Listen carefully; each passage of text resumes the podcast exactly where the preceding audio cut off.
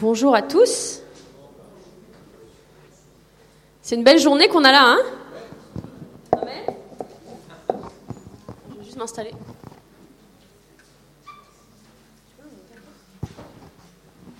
Ok, donc comme Pascal l'a dit, on va commencer une nouvelle série aujourd'hui. Et euh, une série qui va être intitulée Femmes ordinaires, influence extraordinaire. Il y a beaucoup de femmes dans la Bible qui ont vécu des vies, on va dire, ordinaires, qui ont vécu des choses qui pour nous peut-être nous paraissent extraordinaires, mais quand on lit euh, la suite de leur histoire, on voit que leurs vies ordinaires ont eu des influences incroyables dans l'histoire, dans la vie de leurs enfants, dans la vie des personnes qui l'ont entouré, dans la vie du peuple de Dieu. Et c'est ce que nous allons découvrir en fait tout au long de cette série, qui va nous amener jusqu'à Noël. Est-ce que vous arrivez à croire que c'est bientôt Noël? Fou les, petites décorations commencent à se mettre dans toutes les villes. Les galeries Lafayette ont déjà mis leurs vitrines. Enfin, c'est quand même, euh, ça arrive quoi. Et donc cette série va nous amener jusqu'à euh, jusqu'à Noël. Donc c'est le dernier euh, prédication aura lieu le dimanche 23 donc décembre pour que de euh, juste avant Noël. Et de la même manière que pendant notre campagne, euh, on a eu aussi des enseignements dans notre de groupe. Et eh ben pendant cette série, on aura aussi des enseignements euh, pendant notre de groupe. donc ce que vous allez voir dans cette semaine dans vos de groupe correspondra à ce qu'on va voir aujourd'hui ensemble pour pouvoir approfondir cela, pour pouvoir nous poser des questions, répondre ensemble et vraiment nous encourager aussi par rapport à ce thème-là. Alors, qu'est-ce que ça veut dire influence? Influence, c'est un mot qui est très moderne aujourd'hui. Vous avez déjà sûrement entendu les influenceurs qu'on a beaucoup sur les réseaux sociaux qui sortent. C'est des personnes qui sont suivies par d'autres personnes. Donc, peut-être que vous connaissez pas, peut-être que vous connaissez, mais il y a des réseaux sociaux comme Facebook, surtout Instagram, où on poste une photo et on a parfois deux personnes qui aiment bien. Et eh ben, sachez qu'il y a certaines personnes qui ont des centaines et des centaines et des centaines de personnes qui, qui aiment leurs photos, où on les voit tout simplement en train de prendre leur petit déjeuner. Mais en fait, ça, c'est des influenceurs parce qu'ils arrivent à avoir une influence sur les autres. Ça veut dire qu'ils arrivent à avoir qu'il y a une action qui est exercée sur quelqu'un ou quelque chose. C'est un peu comme un modèle pour les autres. Ils veulent copier, ils veulent, ils veulent regarder, ils veulent s'inspirer de leur vie, de ce qu'ils portent, de ce qu'ils mangent, de ce qu'ils font, de qui ils sont, de la famille qu'ils ont, de la, à quoi ressemble leur maison. Et ça, c'est les influenceurs aujourd'hui. Mais sachez que nous aussi sommes appelés à être des influenceurs. Dieu nous a créés avec ce pouvoir d'avoir une influence sur cette terre. Il nous a dit, allez dans le monde et faites des disciples. Comment? En étant des influenceurs.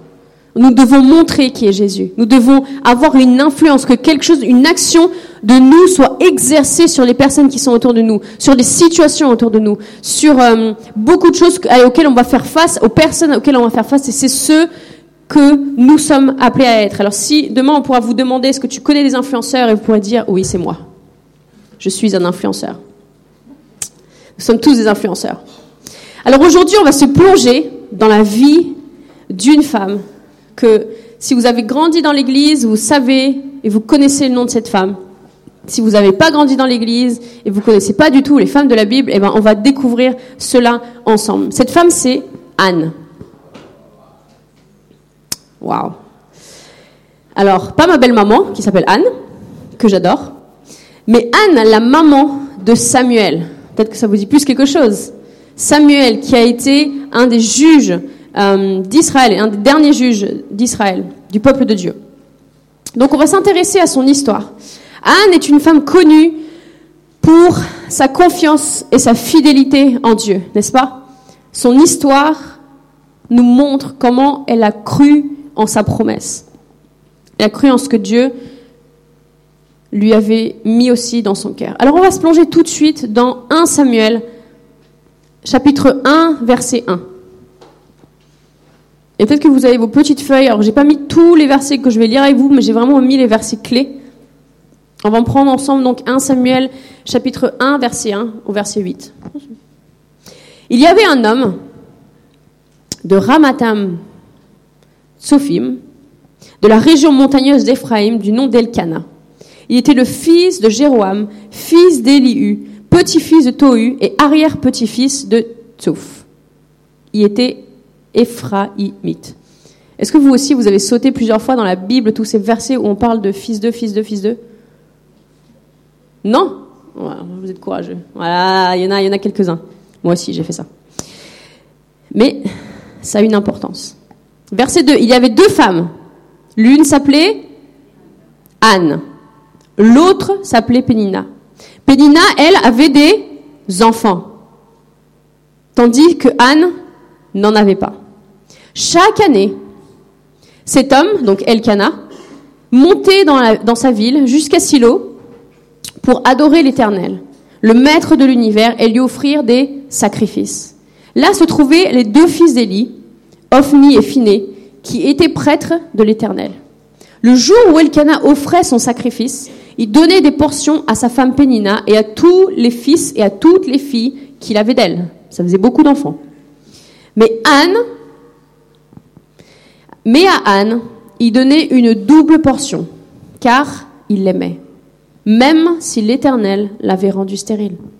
Sa rivale, Pénina, l'a provoqué pour la pousser à s'irriter de ce que l'Éternel l'avait rendue stérile. Et toutes les années, toutes les années, année après année, il en allait de même. Chaque fois que Anne montait à la maison de l'Éternel, Pénina l'a provoquée de la même manière. Alors elle pleurait et elle ne mangeait pas.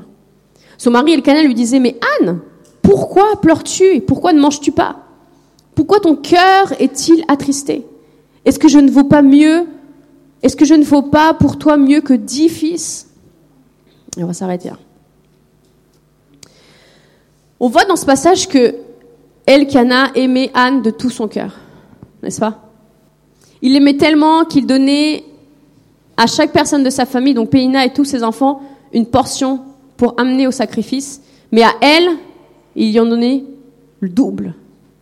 Son amour était si grand qu'il voulait lui donner le double, il voulait lui donner plus, il déversait de ce qu'il avait pour elle pour la rendre heureuse.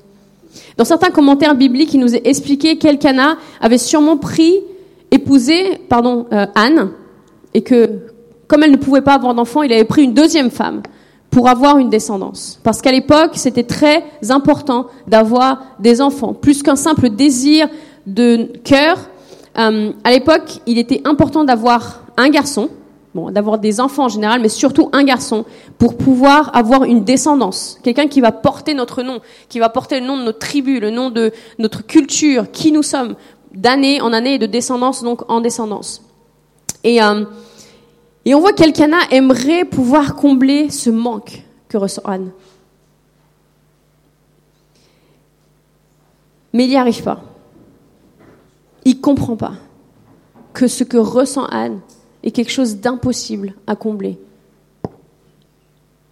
Je veux dire qu'il n'est pas capable de combler ce que ce manque est là. Est-ce que je ne vaux pas pour toi mieux que dix fils?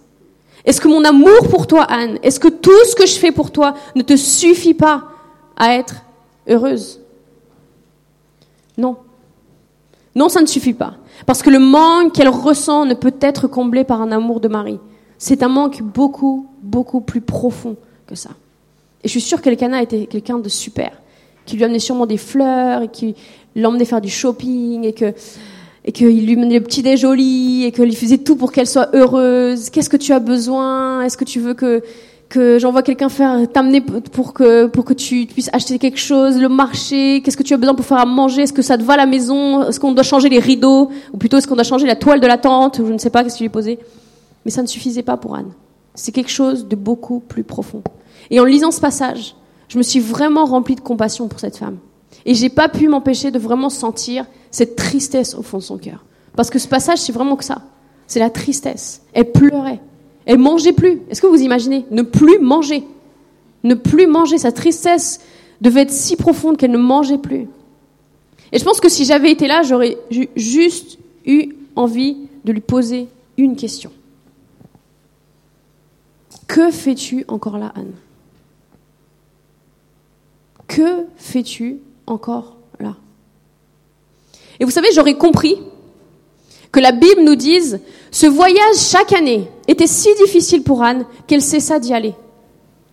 Et j'aurais compris si la Bible nous aurait mis ces moqueries de la part de Pénina, la deuxième femme, qui elle avait réussi à donner pas un fils, mais plusieurs fils, et en plus des filles aussi, était si dure pour Anne et si provocatrice qu'elle avait cessé d'aller amener des sacrifices.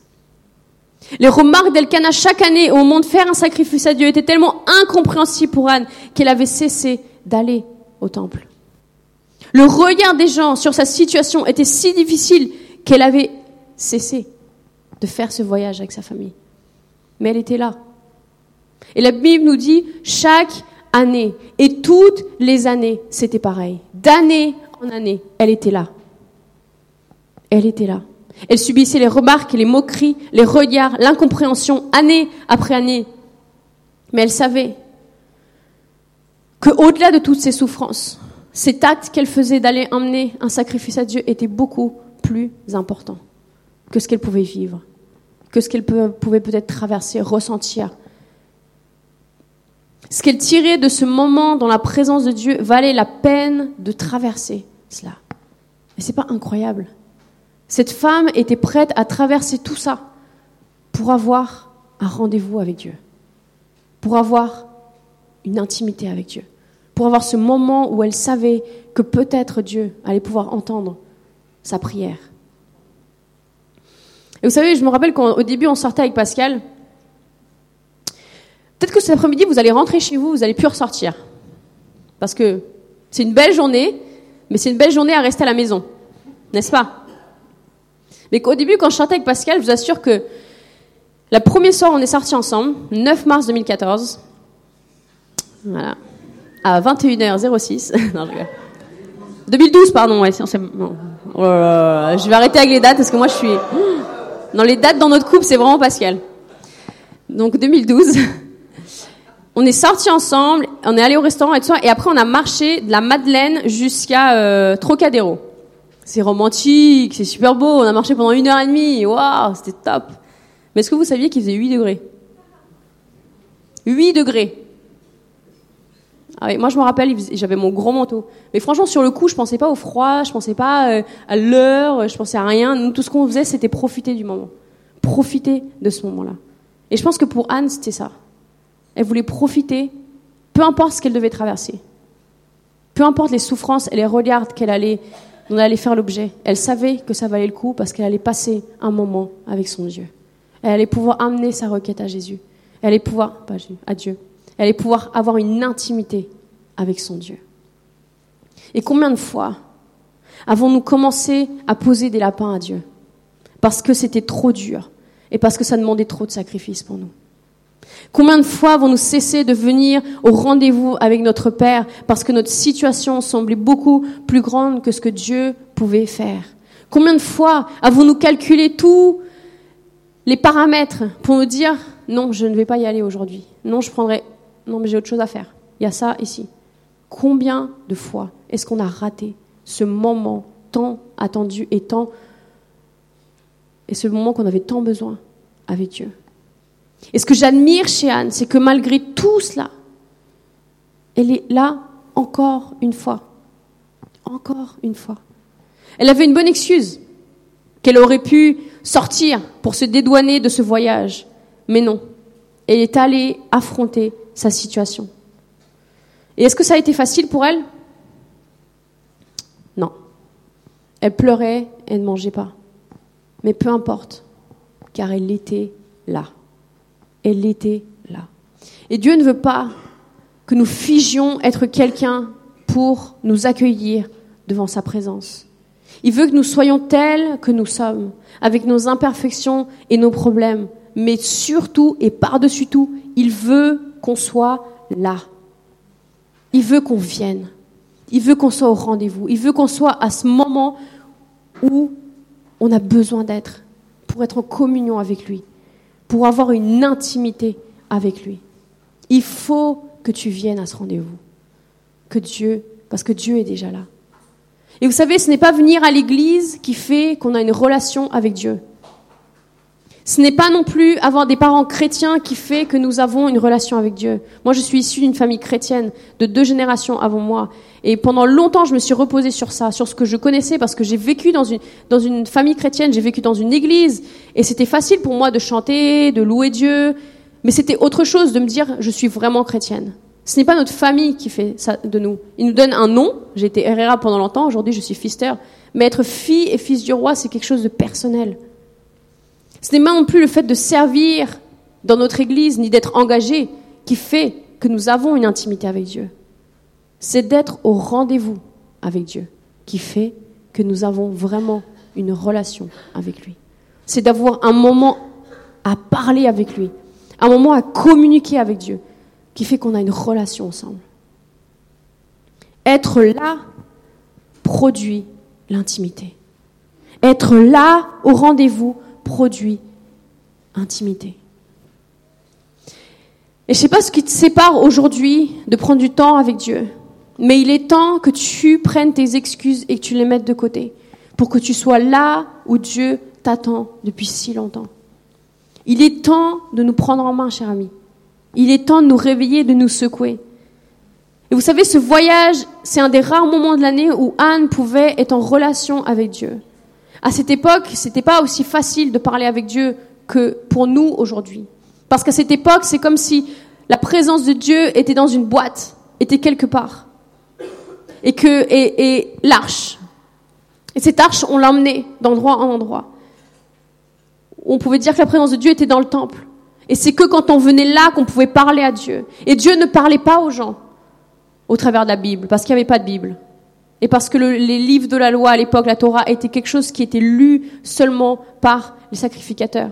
C'était pas aussi accessible que pour nous aujourd'hui. Sauf qu'il y a quelque chose qui s'est passé. C'est que Dieu a envoyé Jésus. Pour que Dieu ne réside pas seulement dans une boîte ou dans un coin ou dans un endroit entre quatre murs, mais que Dieu, la présence de Dieu puisse être partout. Et ça, c'est quelque chose auquel nous, on a accès aujourd'hui. On peut prier et avoir une relation avec Dieu en faisant à manger. On peut parler à Dieu et prendre du temps avec lui en allant au travail, en rentrant dans notre travail, en allant emmener nos enfants, en étant dans la voiture. Quelqu'un m'a dit cette semaine, ou c'est la multitude, je crois qu'en étant une des filles qui chantait, elle nous a dit qu'elle a fait, dû faire une heure de voyage pour, pour aller à son travail. Et pendant une heure de voyage, qu'est-ce qu'elle a fait? Elle a juste mis de la louange et elle a loué Dieu pendant une heure. Si Dieu était encore dans une boîte, on ne pourrait pas faire ça. Parce qu'on devrait aller à tour de rôle, ouvrir un peu la présence de Dieu et fermer un peu la présence de Dieu. Et prendre un petit coup et refermer. Et sauf que parfois, on est encore en train d'agir comme ça. On est encore en train d'aller juste à l'église un petit peu, puiser un petit peu la présence de Dieu et se reposer sur ça, mais c'est pas ce que Dieu souhaite pour nous. Il veut qu'on soit là, qu'on prenne du temps avec lui, qu'on puisse lui parler, qu'on puisse lui ouvrir notre cœur et surtout qu'on puisse aussi écouter Dieu nous parler. Qu'on puisse avoir une intimité avec lui. C'est ce qu'on appelle une intimité, se connaître l'un et l'un et l'autre. Et c'est ce que Anne savait. Et malgré la difficulté de ce chemin qu'elle allait traverser pour aller jusqu'au temple, elle savait que ça valait le coup, parce qu'elle allait pouvoir parler avec son père. C'est une femme qui a eu une influence incroyable. C'est une femme qui savait que ça valait le coup.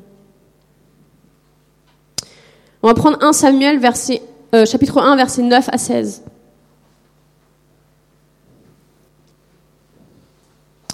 Anne se leva. Et après qu'on eut, qu'on eut mangé et bu à Silo, le prêtre Élie était assis sur son siège. Il est où le siège?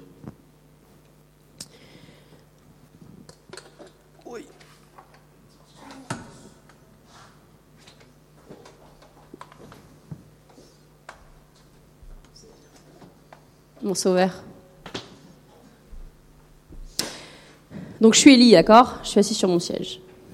la Bible nous dit qu'Élie était très corpulent et était très vieux, donc euh, imaginez-moi comme ça. Anne se leva.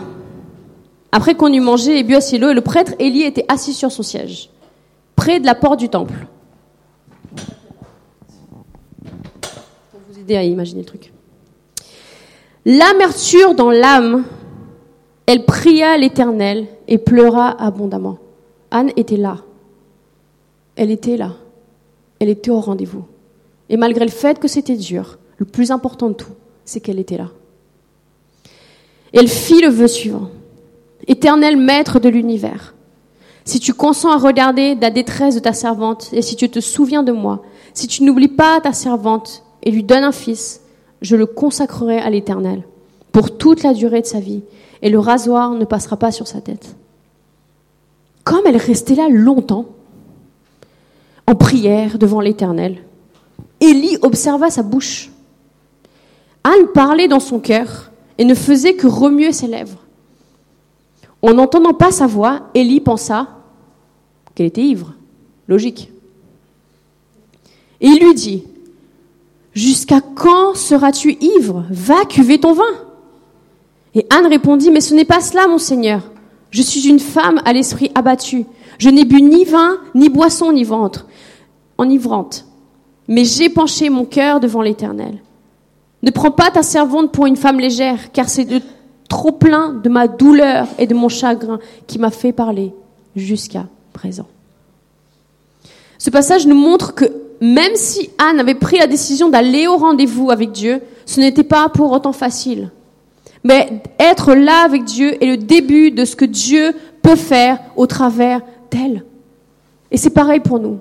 Être là est le début de ce que Dieu peut faire au travers de nous aussi. On s'est marié le 8 mars 2014. Yes. Non, ça va, la date de mariage, ça va quand même.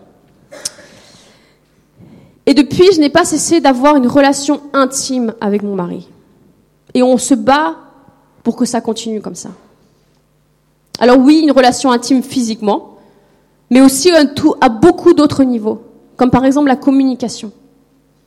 Est-ce que vous pensez qu'il serait bon là que je lui dise, bon Pascal, euh, 4 ans et demi, ça va, presque 5 ans, on va faire chambre à part, on va plus parler, plus communiquer, on va plus du tout euh, passer du temps ensemble, quoi. Ok? Vous pensez que ce serait bien? Cela vient de briser notre intimité. Eh bien, ce qui se passe dans notre vie spirituelle, c'est que parfois, on fait chambre à part avec Dieu. On décide de côtoyer Dieu à certains moments, mais le reste du temps, on ne le veut pas dans la même pièce que nous. Et depuis trop longtemps, Dieu est là et on le met de côté. Anne était au meilleur endroit pour permettre à Dieu de commencer son travail en elle. Et ce qui ressort de ce passage, c'est que Anne est en quelque sorte morte à ses propres désirs. Euh, là, je vois pas trop. Je vais vous expliquer. Anne a par-dessus tout une seule envie et un seul désir. Lequel? D'avoir un fils. Et pleure pour cela. Elle demande à Dieu cela. Et moi, je suis sûre que tous les ans, quand elle venait, elle demandait à Dieu et c'était sa prière. Elle avait peut-être d'autres besoins, mais c'était sa prière number one. Vous savez, on a tous une top list. Le truc en numéro un, Seigneur, si, ça c'est le, le number one. Bon, si tu fais les autres, c'est bien, mais ça c'est high priority, comme on dit. C'est la priorité maximale, quoi. Si, si ça tu fais, Seigneur, là c'est sûr, là j'abandonne tout, je laisse tout, je pousse tout, je suis là. Anne, c'était ça. Son fils, c'était sa vie. C'était pour ça, c'était son désir, c'était tout pour elle. C'était ce qui brûlait dans son cœur. Et elle venait sûrement là, année après année, demander à Dieu quoi? Un miracle. Que quelque chose, qu'un pouvoir surnaturel puisse venir en elle et qu'elle puisse avoir cet enfant qu'elle désirait tant. Et cette fois-ci, quelque chose de différent va se produire. Dans sa persistance, elle a vécu quelque chose de spécial avec Dieu ce jour-là. Je vais vous lire un deuxième passage et on va faire le lien avec ce que Anne vit ici. Acte 2, versets 12 à 15. Tous remplis d'étonnement et ne sachant que penser, ils se disaient les uns aux autres, mais qu'est-ce que cela veut dire? Mais d'autres se moquaient et disaient, ils sont pleins de vin doux, ils ont trop bu, ils ont trop fait la fête, c'est sûr c'est des Français. Alors Pierre, debout avec les onze apôtres, s'exprima d'une voix forte et en ces termes. Hommes de Judée, et vous tous qui séjournez à Jérusalem, comprenez ce qui se passe et prêtez l'oreille à mes paroles. Ce n'est pas des gens ivres, comme vous le supposez, car il est 9 heures du matin. On aimerait bien appliquer cette phrase parfois le matin, mais ça marche pas. Ils ne sont pas ivres. Ils sont en train d'expérimenter quelque chose avec Dieu. Dans le livre des actes, on apprend comment le Saint-Esprit s'est déversé sur les disciples, sur les personnes qui étaient là et qui attendaient. Ces personnes étaient au rendez-vous. Ces personnes étaient là et ils s'attendaient à ce que Dieu envoie son Saint-Esprit comme il l'avait annoncé. Alors il n'avait pas dit je vais envoyer mon Saint-Esprit, mais il s'attendait à quelque chose de la part de Dieu. Parce qu'il avait dit j'enverrai mon consolateur.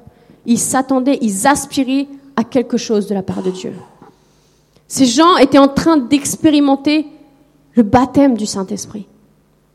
Et c'est ce qui se passait aussi avec Anne dans ce passage.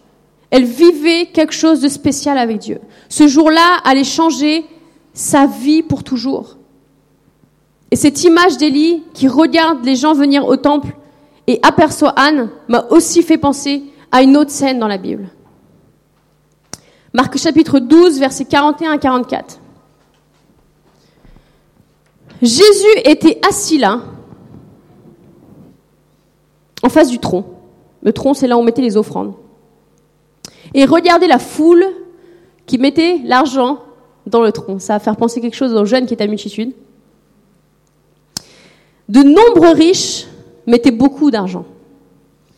Une pauvre veuve vint aussi et lui mit deux petites pièces, une toute petite somme.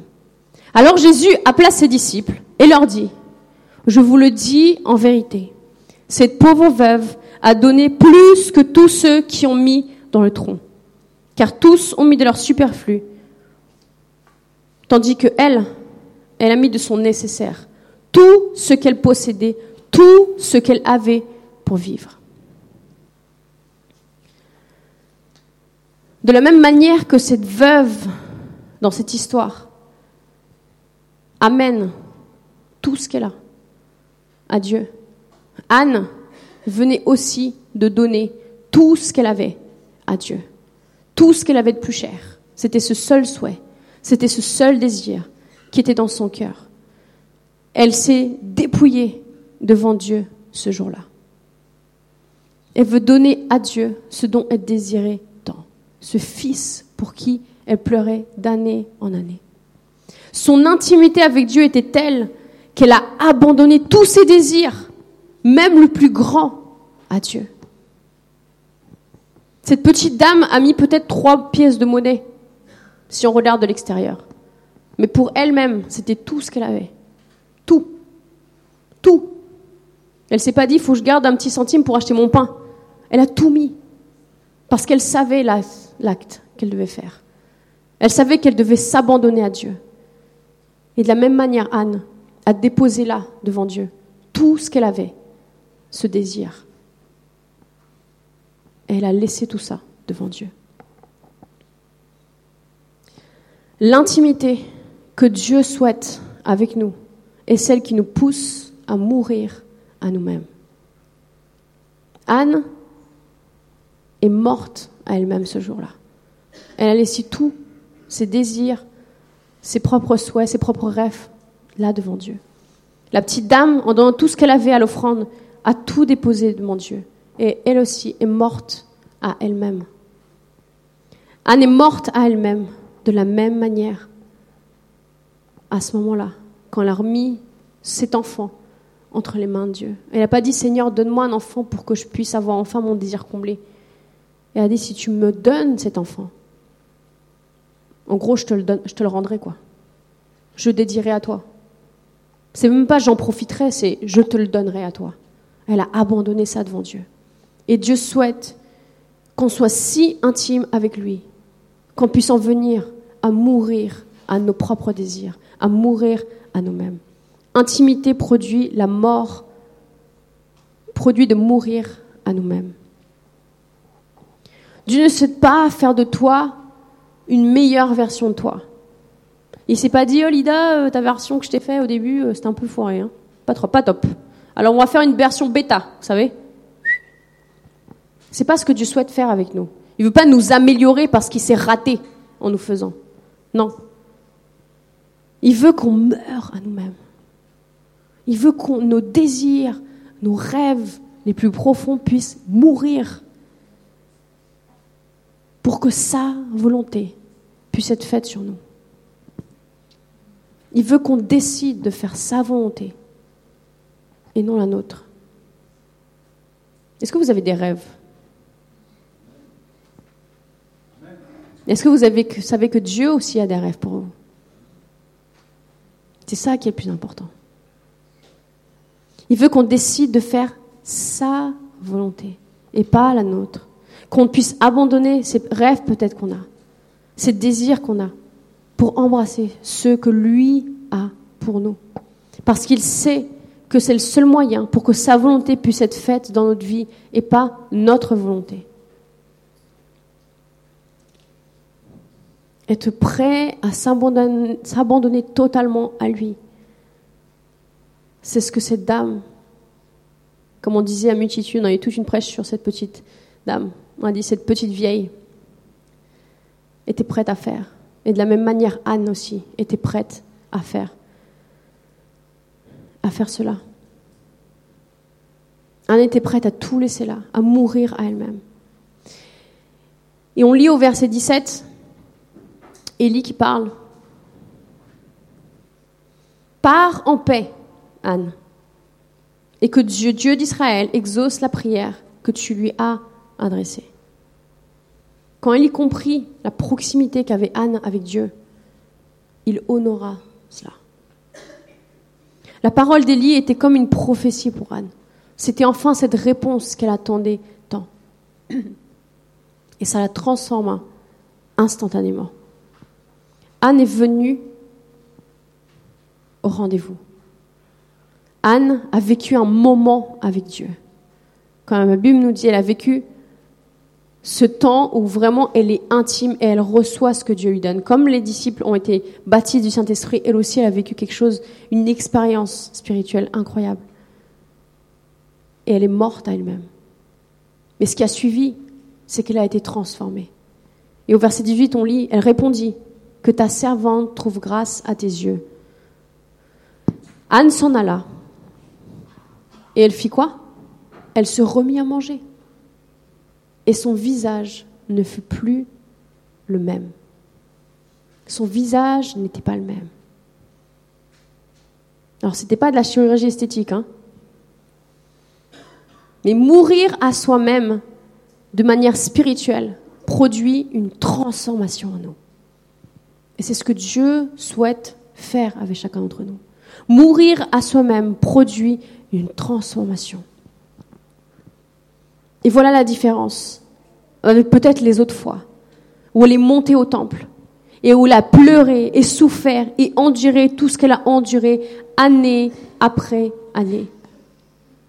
Et vous savez, je me suis imaginé au début Elkana et Anne, tout jeunes mariés, qui montent au temple et qui remercient Dieu pour leur descendance, tout ça.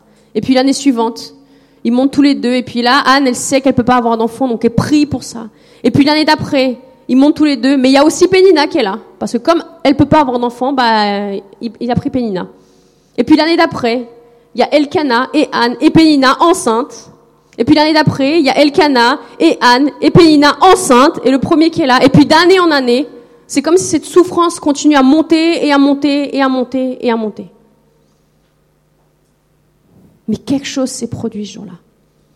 Cette fois, c'était différent. Parce qu'elle était montée seule avec ses propres désirs, et elle était redescendue d'une manière différente. Elle est redescendue transformée, parce que Dieu avait fait pendant ce rendez-vous. Mourir à soi-même produit une transformation. Dieu veut nous transformer. Amen. Il veut nous transformer. Il y a tellement de choses en nous encore à transformer. Pas à changer, à transformer. Ça veut dire qu'il y a un grand changement. Je ne sais pas si vous, avez vu les Transformers. Voilà, c'est pas un changement d'habit qu'ils font, c'est une transformation. C'est, quelque chose de dingue. Et quand on voit un camion qui se transforme en bonhomme euh, hyper, c'est une transformation. Vous êtes d'accord avec moi? C'est ce que Dieu veut faire avec nous. Il veut nous transformer. Il veut qu'on perde totalement le contrôle. Vous savez, quand on voit la voiture, le camion, on voit le, où est le devant, on voit où est le derrière, on voit où sont les roues. Vous êtes d'accord avec moi? On voit où se met le conducteur. Mais après la transformation, on, on voit plus rien. On comprend même plus qu'est-ce qui est quoi, qu'est-ce qui s'est passé, comment, ça, ça s'est passé. Et Dieu sait ce qu'il veut faire au travers de nous. Aujourd'hui, tu sais pas comment Dieu veut te faire devenir. Mais Dieu veut et il a un processus pour toi. Et ça commence par avoir une relation avec lui. Ça commence par avoir une intimité vraie avec lui.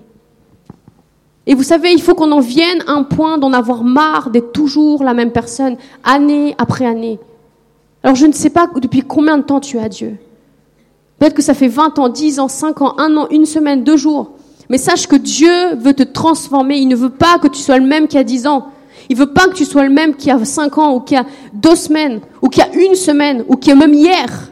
Mais il veut qu'au contact de lui, qu'à chaque fois que tu prends un temps intime avec lui, où tu lui parles, où il te parle, où vous communiquez, tu puisses être transformé.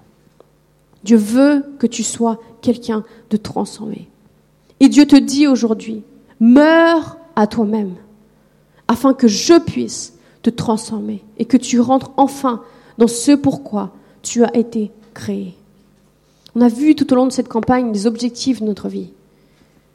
Et pour que cela puisse se développer en nous, on doit commencer par une relation avec Dieu et par mourir à nous-mêmes pour que Dieu puisse nous transformer et que ses objectifs puissent devenir réels en nous. Parce que c'est facile de se dire un jour, oh, moi je vais être comme ça, je peux le faire, je peux le faire, je peux le faire. Sauf que Dieu, il ne veut pas qu'on se repose avec nos forces, il veut nous transformer. Transformer complètement. Et c'est le seul désir de Dieu que de nous voir marcher sur la bonne voie, sur la bonne route, en faisant les bons choix, en marchant sur ce que lui, il a prévu. Et quand on lit la suite de l'histoire de Anne, il y a des choses incroyables qui vont se passer. Elle va redescendre de ce moment. Elle va connaître son mari, elle va avoir une relation intime avec son mari, il nous le dit. Elle va tomber enceinte. Et là, elle va avoir son fils, qu'elle va appeler Samuel. Et elle ne va retourner dans le temple que lorsque Samuel sera prêt à accomplir lui aussi sa destinée. Parce qu'elle avait demandé à Dieu un fils. Pourquoi? Pour le redonner, pour le donner au service de Dieu. Et Samuel va être quelqu'un de sage, va être quelqu'un qui va mener le peuple de Dieu d'une manière incroyable, va être quelqu'un qui va avoir une vraie connexion avec Dieu pour le peuple, le dernier des juges avant le roi Saül. C'est lui qui va oindre Saül. C'est lui qui va écouter la voix de Dieu, savoir quoi faire, quand faire, où le faire. Mais Anne, elle a donné à Dieu parce qu'elle savait qu'elle ne faisait pas plus sa volonté, mais elle faisait la volonté de Dieu. Et qu'est-ce qui a suivi après?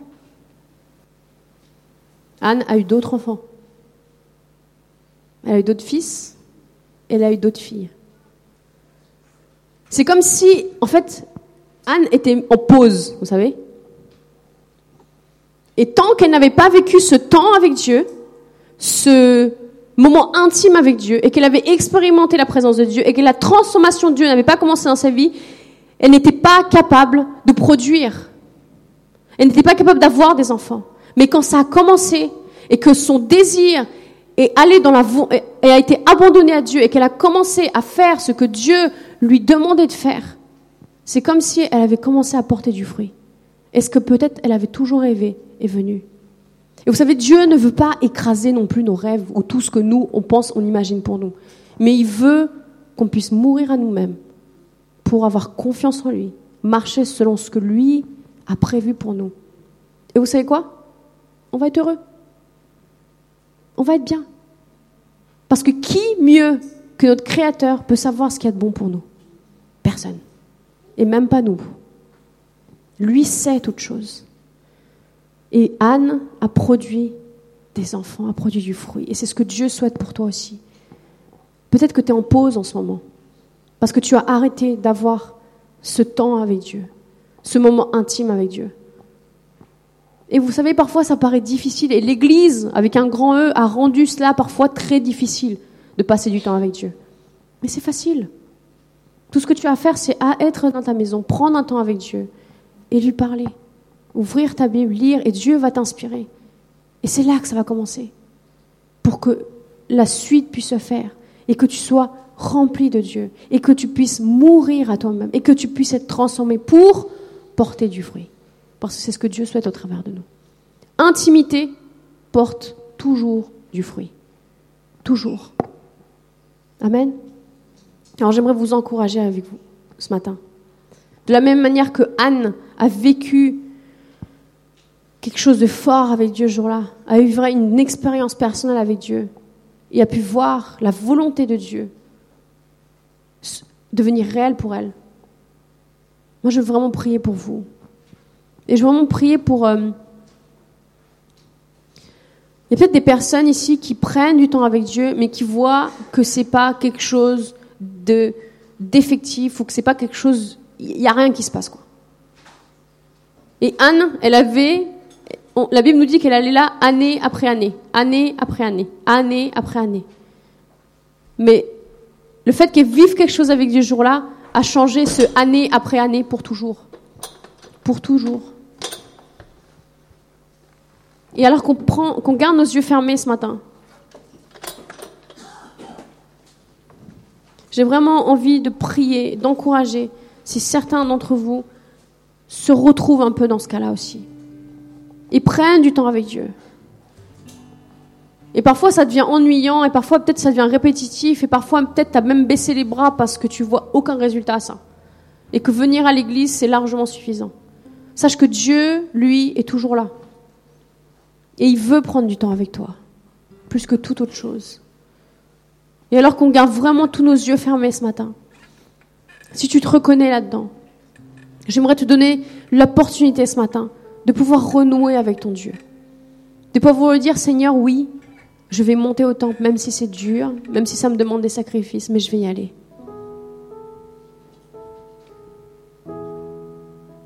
Et si c'est toi ce matin qui as envie de recommencer à avoir une relation intime avec ton Dieu.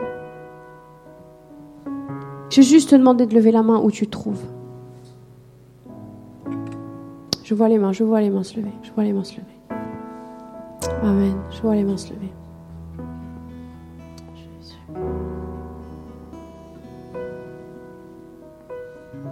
On a chanté que aucune ténèbre n'est trop profonde pour que Dieu ne puisse venir nous secourir. Aucun mur n'est trop élevé que Dieu ne puisse franchir. Aucune situation n'est trop difficile que Dieu ne puisse agir. Mais ce que Dieu souhaite aujourd'hui avec toi, c'est que tu viennes au rendez-vous. Et si c'est toi ce matin et que tu as levé ta main, est-ce que tu pourrais venir devant? On va prier ensemble.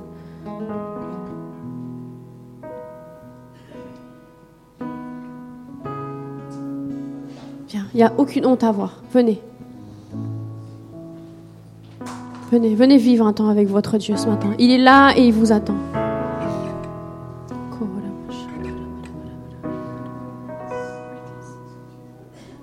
Jésus, Jésus, Jésus.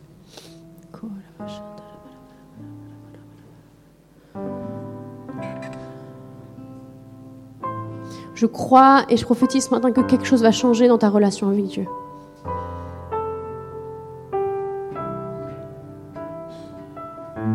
Et, euh, et quand je lisais ce passage, il y avait vraiment quelque chose de fort par rapport aux hommes aussi, parce que on, a vu, on voit comment Elkana, qui est quand même le, le père, le mari de cette famille, emmenait sa famille au temple. Et moi, je crois qu'il y a vraiment quelque chose et un enjeu sur les pères et sur les maris qui sont l'autorité de leur foyer. Et que Dieu veut restaurer aujourd'hui. Et je veux parler vraiment au papa, au mari ce matin. Vous êtes l'autorité spirituelle de votre famille. Et Dieu va rétablir au travers de vous beaucoup de choses aussi dans vos familles. Et le fait que vous veniez, vous restauriez votre intimité avec lui, va porter du fruit instantanément. On va prier pour vous. Est-ce que les personnes qui sont dans la salle, pouvez tendre vos mains vers ceux qui sont devant? Et si vous voulez, vous aussi, restaurer votre intimité avec Dieu aujourd'hui, si vous voulez que franchir un cap avec Dieu, vivre quelque chose avec lui, je vous invite à venir nous rejoindre devant. On va louer Dieu, on va se mettre dans la présence de Dieu. Et de la même manière que Anne est venue au temple en portant ses fardeaux, en portant ses désirs, Dieu a honoré ce qu'elle a fait. Et Dieu va honorer le pas que nous faisons aujourd'hui. Amen. Venez, venez.